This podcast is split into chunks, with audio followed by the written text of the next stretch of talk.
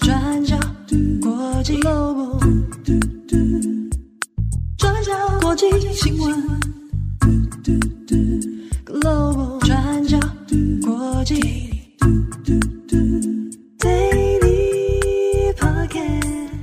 Hello，大家好，欢迎收听 UDN Global 转角国际 Daily Podcast 新闻。我是编辑会议，我是编辑木仪。今天是二零二三年十二月十一号，星期一。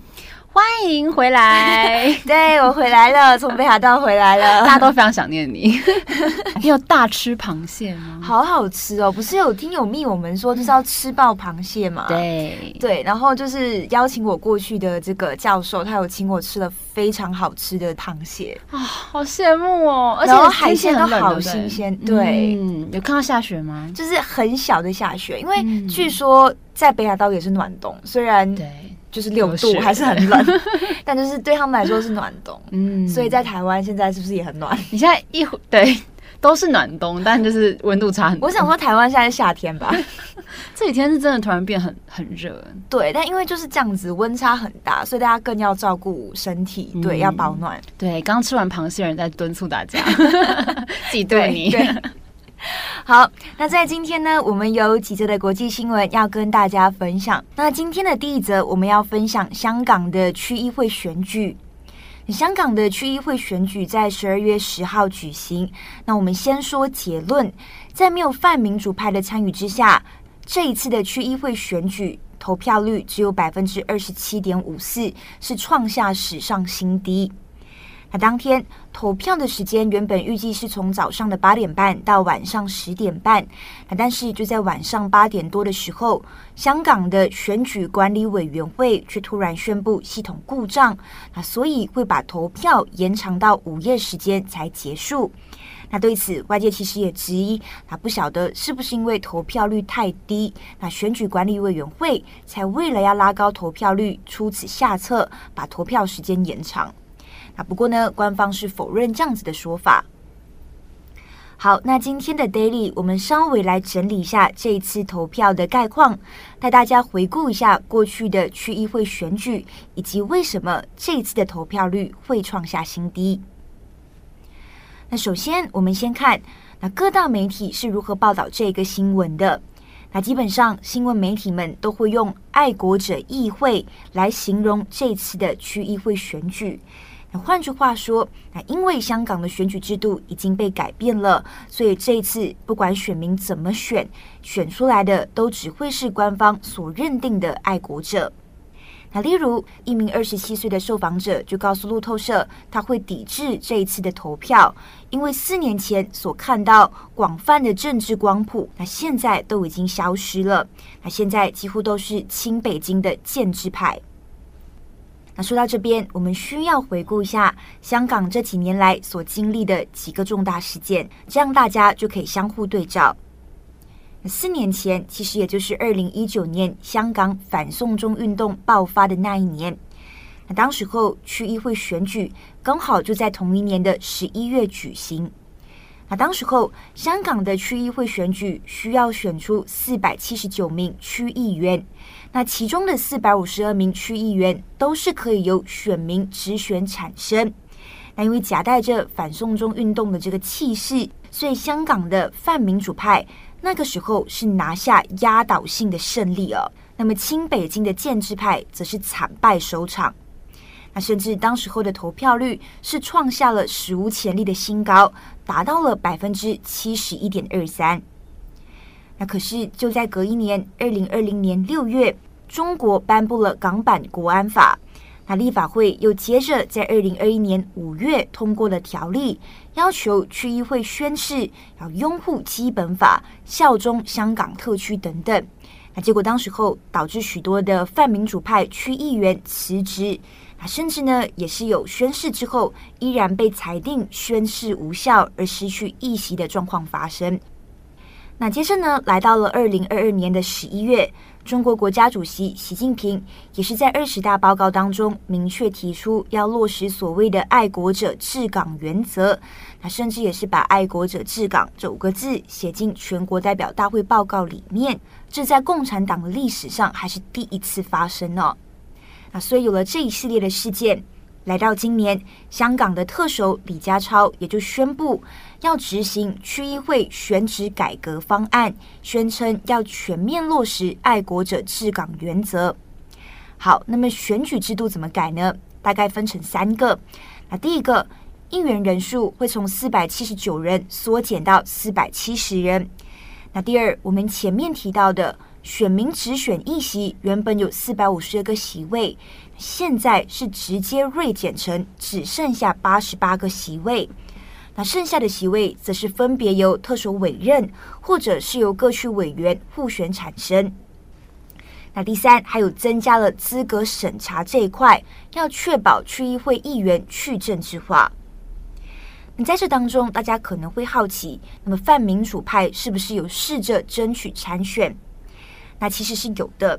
那但是呢，在现有原则以及资格审查之下，泛民主派的人基本上都没有办法通过筛选的关卡，所以根本没有办法参选。那这也是民主派三十八年以来第一次缺席了区议会的选举。那所以呢，新闻媒体也才会形容这一次的区议会选举是爱国者议会的原因。那事实上，香港政府自己也很担心，那在宣布爱国者治港选举改制之后，投票率会非常低。那如果是这样，相比起二零一九年的区议会选举，那创下了史上新高的投票率，那这一次香港政府也是会极为难堪的。那这样子的一个担忧也是其来有致。那毕竟在二零二一年举行的香港立法会选举，投票率也只有百分之三十。所以，在这一次的这个区议会投票之前，香港政府就想了很多办法，希望可以提高投票率。那例如，在十一月下旬的时候，居住在中国的香港人，如果他们要回港投票，国泰航空还会提供专属的折扣机票。那此外，其他亲北京的服务基金会也推出了各种鼓励民众投票的抽奖活动，那像是可以抽手机啊、超市礼券等等。那甚至是到了区议会选举的前一天，十二月九号，香港政府也举行了区选缤纷日。那透过呢，在这一些热门的户外场地设置运动比赛、游戏、布置气球等等，来呼吁选民投票。那但是就结果而言，我们可以看到投票率还是创下了史上新低。好，那么现在选举结束了，李家超也表示啊，这个。区议会选举呢是圆满成功举行了，并且指出这是一场高质量的选举。那整体呢达到公平、公正、廉洁、安全、有序的目标，充分展现了优良选举文化。那针对外界把这一次的区议会选举跟二零一九年拿来相互对比，那针对这个部分，选举管理委员会是有简单回应的。他就指出啊，这一次的区议会组成、呃，选民基础、投票制度跟二零一九年的区议会选举都不太一样，所以不适合直接拿来做比较。好的，那么以上呢是香港的区议会选举更新。好，那我们今天第二则来看今年的诺贝尔和平奖。今年的诺贝尔和平奖得主在十月六号揭晓，得主是伊朗的人权运动家穆罕默迪。但是因为穆罕默迪他自从二零二一年开始就一直被关在首都德黑兰的监狱当中，所以在十二月十号这一天举办在挪威奥斯陆的颁奖典礼，是由他的女儿还有儿子代为受奖。那我们今天就来认识穆罕默迪。那穆罕默迪他的全名是纳尔吉斯·穆罕默迪，今年五十一岁，她是一名女性，她是伊朗人权捍卫者中心的副主任。那他从二零一一年开始到现在十几年的时间，曾经多次被判刑入狱。那现在还在服刑，因为他在二零二一年的时候被指控发起反对强制伊朗妇女戴头巾的运动。那最后，穆罕默迪是以这个散布并宣传反对伊斯兰共和国的宣传，然后被关进了德黑兰的伊文监狱。大家知道，伊文监狱是一个关押大量政治犯的监狱，那同时也有不少的外籍囚犯在里面。那监狱本身不当对待政治犯的消息，其实也一直都被国际关注。那在十月六号诺贝尔和平奖得主揭晓的时候，挪威诺贝尔委员会的主席安德森他也说，委员会要以这个奖项来表彰穆罕默迪反对伊朗当局对女性的压迫，那也来表彰他为了促进所有人的人权与自由而做出的奋斗。那安德森也说，伊朗当局总共逮捕了穆罕默迪十三次，定罪五次，那判处他总共入狱三十一年。那也强调说，在我们正在说话的此刻，穆罕默迪他还在监狱当中。那目前，穆罕默迪的先生拉曼尼，还有他们的双胞胎儿女，目前都已经流亡法国了。那这次诺贝尔和平奖的颁奖典礼，是由这对双胞胎儿女，今年十七岁的阿里还有基亚娜，在奥斯陆的市政厅代为受奖。那他们也用法文来代替母亲发表一份他们从监狱当中偷偷带出来的得奖感言。我们今天也念出这段感言。穆罕默迪说：“我是一名中东妇女，我出生的地方尽管拥有非常丰富的文明，不过现在深陷战争当中，我们处在恐怖主义的大火之下，也活在极端主义当中。”他说：“用非暴力的方式抵抗是实现变革的最好策略。伊朗人民只要坚持不懈，就一定能够克服镇压还有独裁主义，毋庸置疑的，这是肯定的。”那穆罕默迪也在这个感言当中提到了阿米尼。大家知道，二零二二年的其中一个国际大事，就是伊朗二十二岁的女性阿米尼，她因为穿戴头巾的方式不符合当地的这个女性服装的规定，所以被所谓的道德警察强制逮捕之后，不幸丧命。那这个事件当时引发了不只是伊朗，那抗议事件更是散播到全世界。其中也有非常多的民众，尤其是女性，在这些一连串的抗议事件当中受伤、被捕入狱或是不幸丧命。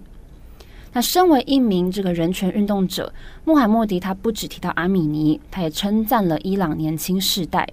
他说，这些年轻人现在把街头跟公共场所变成可以让广泛公民可以鼓起勇气对当局做抵抗的场所。那他也说，抵抗是一件有生命力的事情。抵抗和非暴力是人民最好的策略，而且伊朗人凭着自己的历史意识还有集体意识，一直努力走到了今天。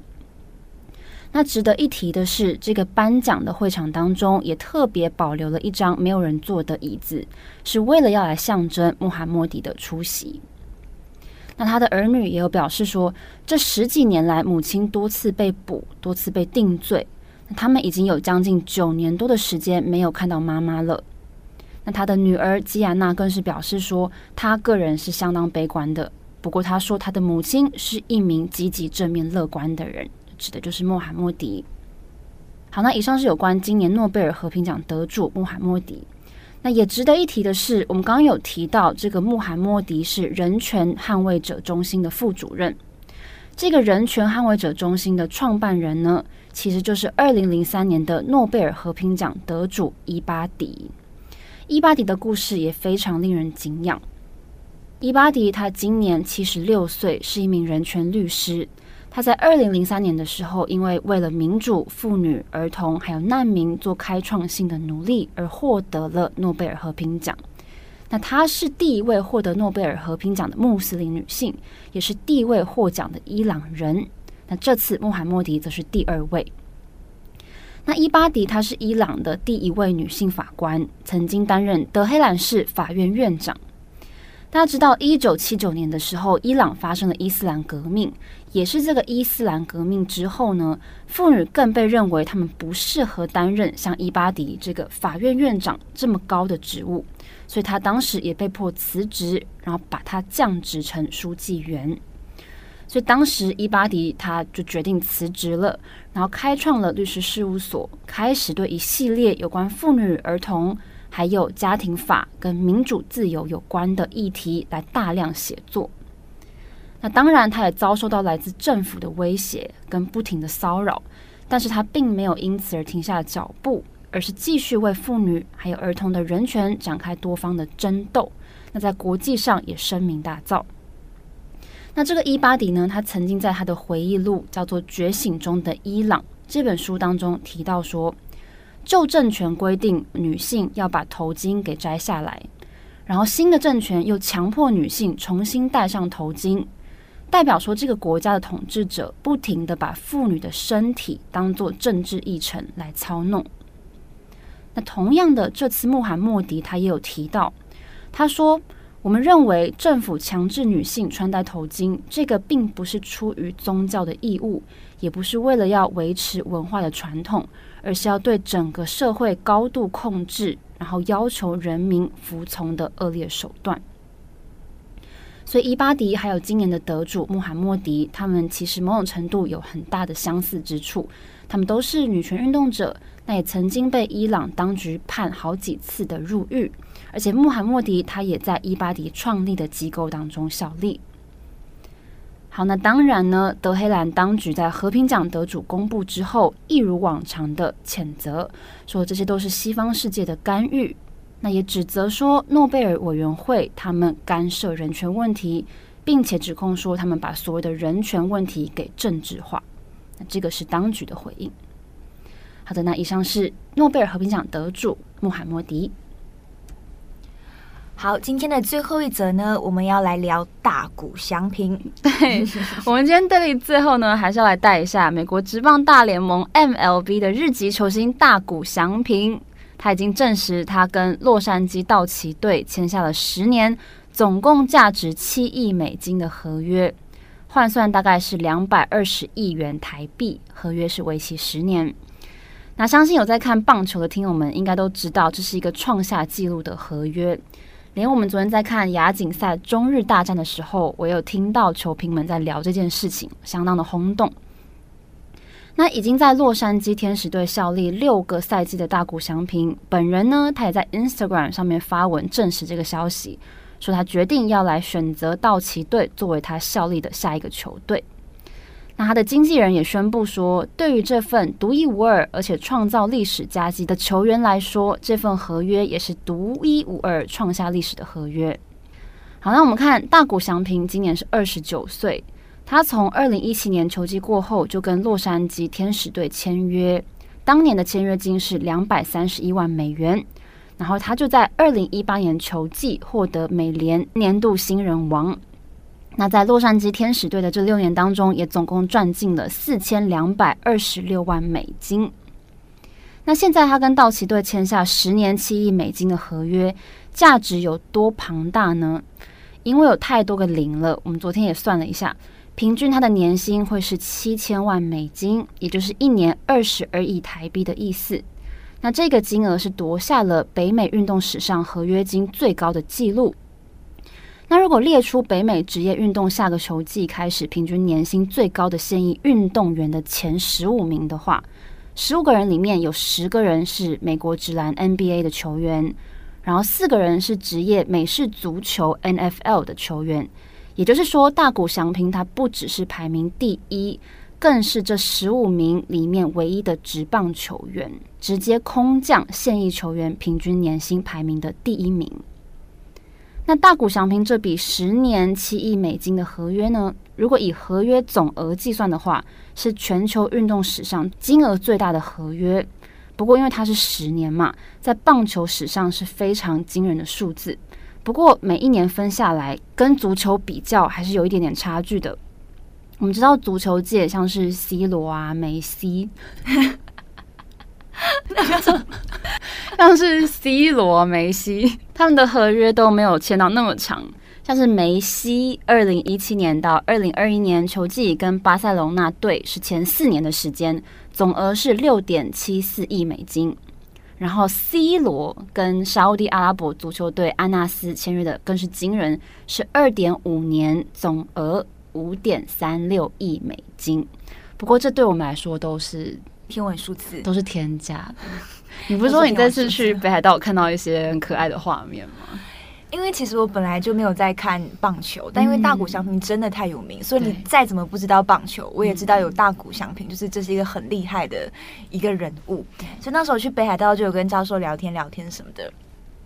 然后就看到那个大谷翔平在代言寝具，然后我就说、嗯、哇，大谷翔平真的很红，就是到处都看得到他的代言寝具。你说像枕头、棉被对对对。然后教授就跟我说，因为大谷翔平的这个秘诀就是打比赛之前，就是练习这些对他来说都是其次，嗯、但是睡眠绝对是最重要的。哦，你说大谷翔平自己有讲过这句话？对，不管讲子，他一定要睡得饱，睡得够。哦在此分享大谷翔平的秘诀给各位 大家。如果你想要成为一个了不起的人物，记得要睡够。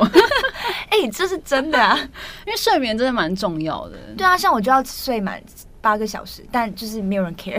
没有，你一天可以睡满八个小时哦。对啊，那很不错哎。就是我真的觉得睡眠很重要，因为不然我隔天就会，嗯、我真的觉得你睡够，你精神状况除了好，你心情状况也会好。对，这个是真的。对。不然隔天会容易发怒，对，或是就是倦怠到没有办法做事情，你没有办法很精神的起床，嗯，对。但我跟大谷翔平不一样，我也是睡得很够的，但赚不了这么多钱。十年两百二十亿台币，哎，好惊人哦！如果换算成除以啊，不知道，已经太多个零了，我已经没有办法算了，太惊人。还有机会啦，还有机会，你不要，你要相信自己。二十九岁，对。没关系，我现在目标就是每天要睡够，这样我们才可以 才可以离这个成就更近。所以各位先从睡够、睡饱、睡得好开始，好不好？对，这是大谷翔平给我们的忠告，献给大家。对，好烂哦！好，祝福大家有一个美好的星期一。对，我是编辑会议，我是编辑木仪，我们下次再见，拜拜，拜拜。转角国际 Global，转角国际新闻。Global Podcast 新闻。